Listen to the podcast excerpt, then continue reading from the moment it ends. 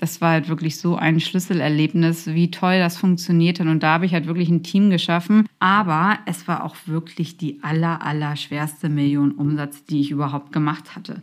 Ohne diesen Durchbruch wäre das alles nicht möglich gewesen. Hallo und herzlich willkommen zu einer neuen Podcast-Folge von So geht Erfolg. Unternehmertum von A bis Z. Mein Name ist Corinna Reibchen und wenn du richtig erfolgreich werden möchtest als Unternehmer oder Unternehmerin, dann bist du hier genau richtig. Unser Thema heute mit Intuition zur ersten Million. Wie ich selber durch intuitive Entscheidungen innerhalb der ersten zehn Monate eine Million Umsatz gemacht habe. Schön, dass du heute wieder eingeschaltet hast. Bevor wir jetzt aber in das Thema einsteigen, ein kleiner Reminder zum Gewinnspiel. In der ganzen ersten Podcast-Woche bis einschließlich 10.10.2021 erscheint hier jeden Tag eine bzw. mehrere Podcast-Folgen für dich und du hast die zusätzliche Möglichkeit, Preise zu gewinnen. Ich verlose dreimal 100 Euro Amazon-Gutschein, einmal ein persönliches Coaching mit mir und zwei Trainingskurse für meine brandneue Unternehmerakademie. Wie kannst du jetzt mitmachen? Abonniere erstmal den Podcast, dann hinterlasse mir eine ehrliche schriftliche Bewertung bei iTunes mit deinem Namen und erstelle einen Screenshot deiner Bewertung und schicke mir dieses bei Instagram Corinna Reibchen oder über meine E-Mail creibchen@gmail.com. Du möchtest zweimal in den Lostopf? Dann teile diesen Podcast in deiner Instagram Story und markiere mich drauf. Wenn das jetzt alles etwas zu schnell war, dann schau noch mal in die Shownotes nach, da kannst du alles nachlesen. Ich freue mich auf jeden Fall auf deine Unterstützung und wünsche dir jetzt viel Spaß bei dieser Folge. Ja, heute möchte ich mit euch über ein ganz besonderes Thema reden, mit der Intuition zur ersten Million, wie ich selbst durch intuitive Entscheidungen innerhalb meiner ersten zehn Monate in meinem Business eine Million Umsatz gemacht habe. Ich kann euch jetzt schon mal sagen, das waren auf jeden Fall mit die härtesten Monate in meiner gesamten über 20-jährigen ähm, Berufskarriere. Das erste Jahr auf jeden Fall, die anderen dann auch noch, aber diese ersten 10, 12 Monate waren hammerhart. Ich habe jetzt insbesondere auch nach dem ähm, Unternehmensverkauf das mal alles Revue passieren lassen. Und ich arbeite ja wirklich ganz, ganz viel aus Intuition und die hat mich halt wirklich selten getäuscht. Auch nicht, wenn es um Umsatzthemen, Investmentthemen gibt oder auch, auch andere Themen, alles rund um Zahlen, ähm, die Zahlen getrieben sind. Also ich nehme die Zahlen zwar alle zur Unterstützung, aber ich lasse mich nicht von Zahlen leiten. Und ähm, da hole ich jetzt auch noch mal ein bisschen aus, wie das Ganze dann auch überhaupt erstmal zustande gekommen ist, wie ich einen Plan gemacht habe, wie ich diese eine Million erreichen möchte und wie ich es dann auch umgesetzt habe. Ich habe ja 2016 gegründet, inmitten meiner zweiten Schwangerschaft und halbwegs aus dem Krankenhausbett wirklich. Meine Kleine, die hatte mir eine Rippe gebrochen, eine andere Rippe ähm, angebrochen und ich konnte halt nur liegen. Und in dieser Zeit, wo ich im Krankenhaus war, habe ich dann halt Businessplan geschrieben, habe Strategy gemacht und was immer darüber schwebte, waren halt diese eine Million Umsatz. Eine Million im ersten Jahr wollte ich dort stehen haben, nachher am Ende des Jahres. Und ähm, habe dann auch gleich schon wieder weiter größer gedacht, drei und fünf Jahre, dass ich eigentlich auf 15 Millionen wollte. Aber eine Million wusste ich, ist auch realistisch ähm, gewesen, da ich ja im Consulting tätig war. Also wir hatten ja von Anfang an gleich Cashflow, aber ähm, das hat natürlich schon einiges ähm, an Arbeit bedeutet, da überhaupt halt hinzukommen. Ne? Und ähm, ja, richtige Projekte brauchte ich. Ich brauchte das richtige Setup halt fürs Unternehmen. Und ich dachte dann nur, okay, Kosten, Kosten, Kosten, die müssen auf jeden Fall erstmal klein gehalten werden, weil ich hatte ja auch keinen Investor gehabt. Also das zum Hintergrund, die eine Million in zehn Monaten habe ich gemacht ohne Investor aus eigenen Mitteln, aus eigenen Cashflows. Habe natürlich dann sehr, sehr stark immer auf die Kosten einfach geachtet und einfach alles ganz klein gehalten. Hat natürlich so Auswirkungen gehabt, dass ich einfach wahnsinnig viel gearbeitet habe, weil doch ganz, ganz viel an mir hängen geblieben ist. Aber jetzt ähm, nochmal eins, eins nach dem anderen wirklich, wie, wie habe ich das, ähm, wie bin ich auch dahin gekommen? Also ich teile halt alles bei mir im Unternehmen ein in ähm, kleinen People-Firmen und fahre da halt einen ganzheitlichen, intuitiven Ansatz. Ähm, bei den, bei den Client-Themen ähm, eine Million Umsatz, gut, da wusste ich, ich kann, äh, ich, ich muss rechnen, welche Kunden gibt es erstmal auch zur Auswahl, die mir überhaupt diese eine Million Umsatz bringen können. Denn das ist auch noch ein Thema, ein großes Thema gewesen. Gehe ich mit jetzt mit einem Kunden, zwei Kunden, wo ich sage, gut, ich fokussiere mich da drauf und diese Kunden sind auch ausbaufähig. Das heißt, ich kann mit den Kunden, äh, mit der Art der Kunden halt nicht nur eine Million Umsatz machen, sondern ich kann ganz viel Umsatz machen machen, dass die mir auch helfen bei meinen weiteren Schritten auf die 10, 15 Millionen. Oder nehme ich vielleicht erstmal den einfachsten Client, der mir vielleicht dahin kommt, aber kein weiteres Potenzial davon ist. Also ich hatte zu Beginn meiner, äh, zu Beginn meiner Selbstständigkeit, dann musste ich mich entscheiden, entweder ich nehme meinen sicheren Hafen wieder in, in Hamburg, in Hannover mit, mit Kunden, ähm, die ich zuvor auch schon sehr gut kannte, wo aber nur ein moderates Wachstum wahrscheinlich möglich gewesen wäre. Ähm, das wäre, da hätte ich aber von Anfang an gleich die Sicherheit gehabt, dass ich zumindest ähm, ja äh, einen, einen Kunden auf jeden Fall habe, wo ich regelmäßig Cashflow reinkam. Oder ich gehe ins Ausland, ähm, was dann vielleicht etwas unsicherer ist, alleine aufgrund der Tatsache, dass ich da immer nur Monatsverträge bekommen habe. Also das war durchaus äh, nochmal risikobehafteter. Aber diese Kunden, besagt dieser Kunde im Ausland, der mein erster Kunde dann auch geworden ist, hatte halt einfach Potenzial. Und ähm, ich musste ja auch nochmal schauen, ich war ja eine Firma eigentlich ohne Reputation, ich hatte keine Mitarbeiter zu Anfang und brauchte auf jeden Fall auch Referenzen. So, und dann natürlich von einer internationalen Unternehmen, die Referenz ist aus meiner Sicht dann halt wesentlich besser gewesen als die von einer kleinen lokalen Referenz, weil die halt auch keiner gekannt hat beim, beim Ausbau. Und ich wusste, dass es dort halt durchaus für uns mehr als eine Million auch Umsatz geben würde und dass ich auch noch mein Team vergrößern kann. Ich brauchte halt nur dann Mitarbeiter, die bereit sind, auch nach Skandinavien zu gehen. Die hatte ich auch noch nicht.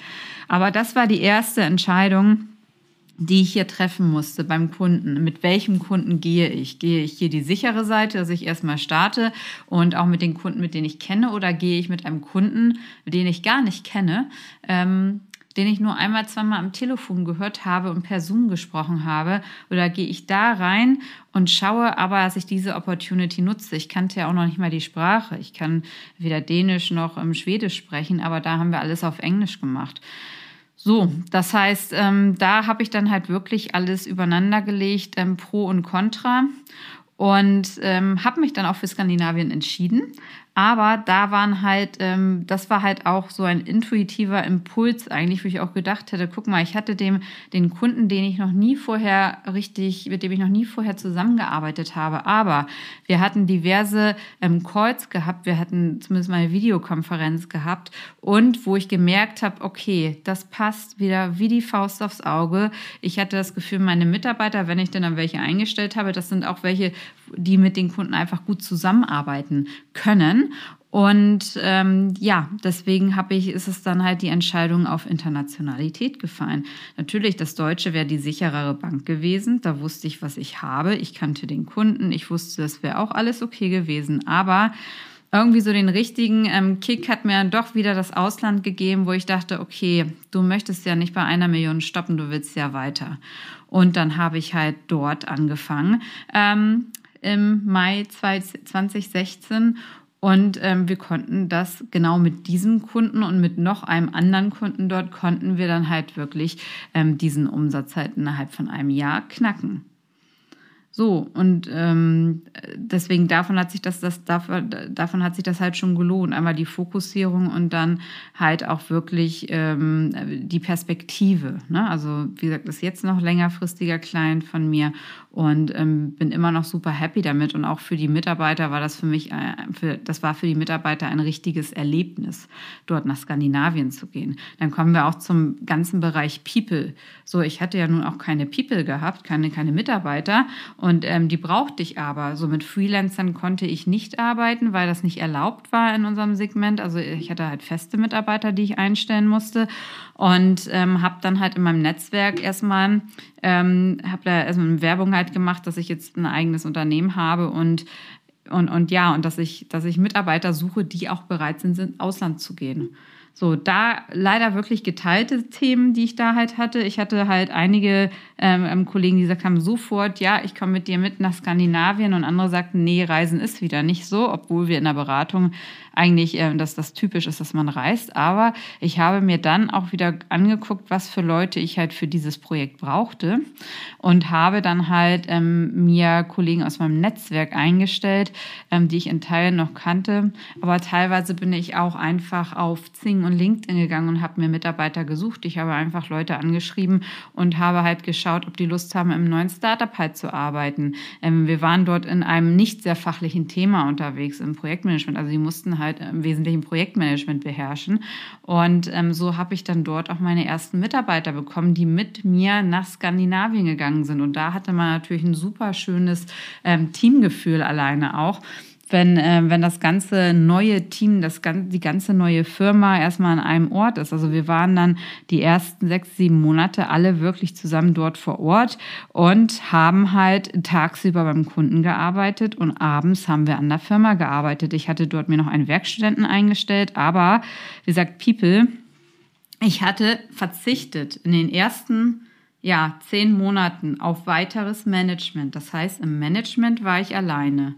Ich musste erstmal die Kosten sparen. Ich hatte nur Kollegen gehabt, die ich mit auf Projekt nehme. Jeder war für sich selber verantwortlich. Ich habe gecoacht, ich hatte einen Werkstudenten, aber ansonsten halt nur erstmal Mitarbeiter, die wirklich auf dem Projekt auch abrechenbar waren. Und die Kosten habe ich halt ganz bewusst klein gehalten, weil ich hätte es ja mir anders gar nicht leisten können. Man muss auch immer sehen, dass man halt einen gewissen Cashflow einfach vorhalten muss.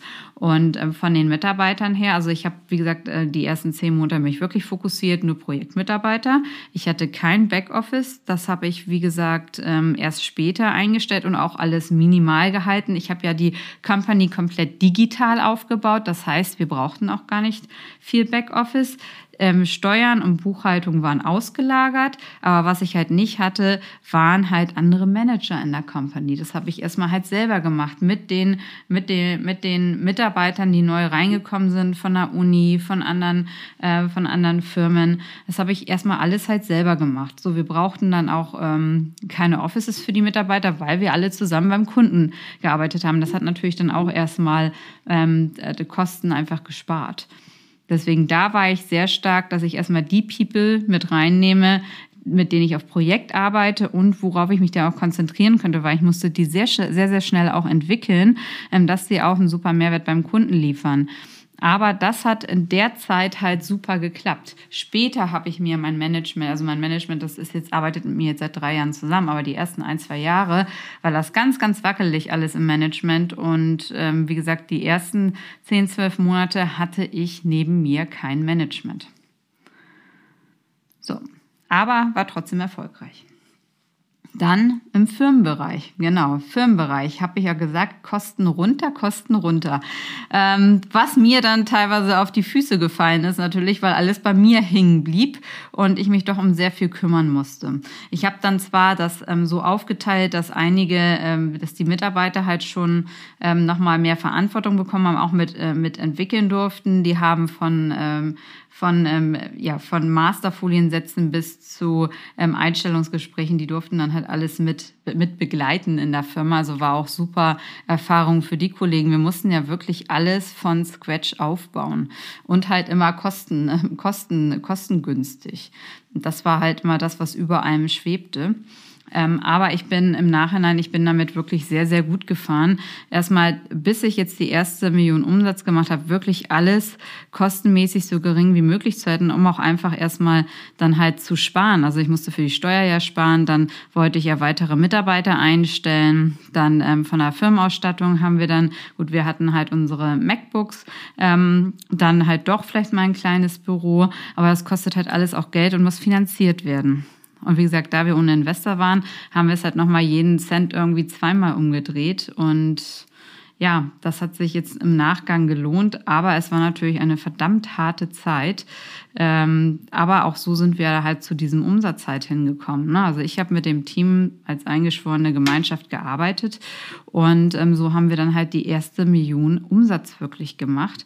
Aber auch, weil ich halt immer sehr stark auch auf meine Intuition da geachtet habe. Also ich habe beim Kunden drauf geachtet und halt auch bei den People, Intuition bei People. Ich stelle mir zum Beispiel ja keinen ein, äh, mit dem ich mir nicht vorstellen kann, dass man wirklich mal ins Restaurant geht oder abends was trinken geht. Also es müssen alles Leute sein, die zu mir passen und es dürfen nur High-Performer sein, denn ähm, wie gesagt, ansonsten, äh, wir müssen uns da halt abheben vom Markt und ähm, die Truppe, die ich da zum ersten Projekt mitgenommen habe, ähm, sind im Wesentlichen jetzt auch sehr, sehr erfolgreich alle.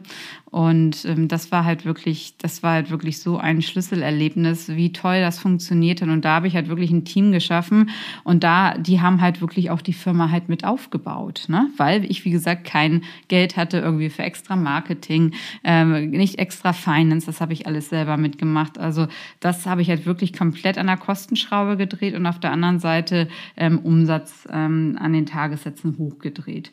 Ähm, und so haben wir dann halt wirklich innerhalb der ersten zehn Monate ähm, die erste Million Umsatz gemacht. Und das hat uns natürlich weitere Freiheiten gegeben. Aber es war auch wirklich die aller, aller schwerste Million Umsatz, die, die ich überhaupt gemacht hatte. Ähm, alles andere ist dann halt weitergefallen. Dann ist man äh, wirklich, wir sind jetzt ja nach drei bis fünf Jahren, also nach drei Jahren waren wir auf 10 Millionen Umsatz. Ähm, das ist dann rasant alles wirklich gewachsen. Aber die erste, das war halt wirklich das Schwerste, weil auch die Firma ja noch gar nicht aufgebaut ist. Also das heißt, wenn ihr auch jetzt schaut, ähm, was eure Ziele sind, ähm, wir haben da halt wirklich sehr stark an Kostenschrauben gedreht. Wir haben sehr stark an ähm, im Consulting gedreht, dass wir abrechenbare Projekte halt hatten und ganz wichtig, ich hatte so ein tolles erstes ähm, Projektteam dann halt mit dabei, das genau den Support auch geliefert hat, damit wir halt zum Ziel hinkommen. Ja, und genau, wie die Story dann weitergegangen ist, äh, berichte ich auch noch in weiteren Podcasts, dann wie das dann weiterging, wie wir in, in drei Jahren dann auch auf 10 Millionen Umsatz gekommen sind. Ähm, und ähm, die Firma einfach hat jetzt heute äh, 400 Mitarbeiter sind wir jetzt gerade und ähm, macht sehr, macht viel Umsatz weiterhin. Und ähm, aber ohne diese ersten eine Million Umsatz, ohne diesen Durchbruch, wäre das alles nicht möglich gewesen. Und auch nicht, wenn ich nicht mir immer wieder diese eine Million wirklich als Ziel gesetzt hätte. Also ich arbeite immer sehr stark nach Zielen. Ähm, das heißt, ich habe ganz klare Ziele gesetzt, was ich in dem ein, drei und fünf Jahren äh, machen möchte, an Umsätzen auch. Also da bin ich schon Zahlenmensch. Aber wie ich diese erreiche, ähm, das mache ich alles sehr intuitiv und auch flexibel, dass man einfach auf alles dort vorbereitet ist. Und ähm, ich bin mit dem Ansatz sehr, sehr gut gefahren. So, das war's für heute von der Podcast-Folge. Wenn dir der Podcast gefallen hat, würde ich mich über Likes, Bewertungen freuen und gerne auch ähm, kommentieren, welche Themen euch interessieren ähm, in weiteren Podcasts. Ich wünsche euch jetzt noch einen schönen, tollen Tag und ich freue mich sehr auf die weiteren Folgen. Bis dann, eure Corinna.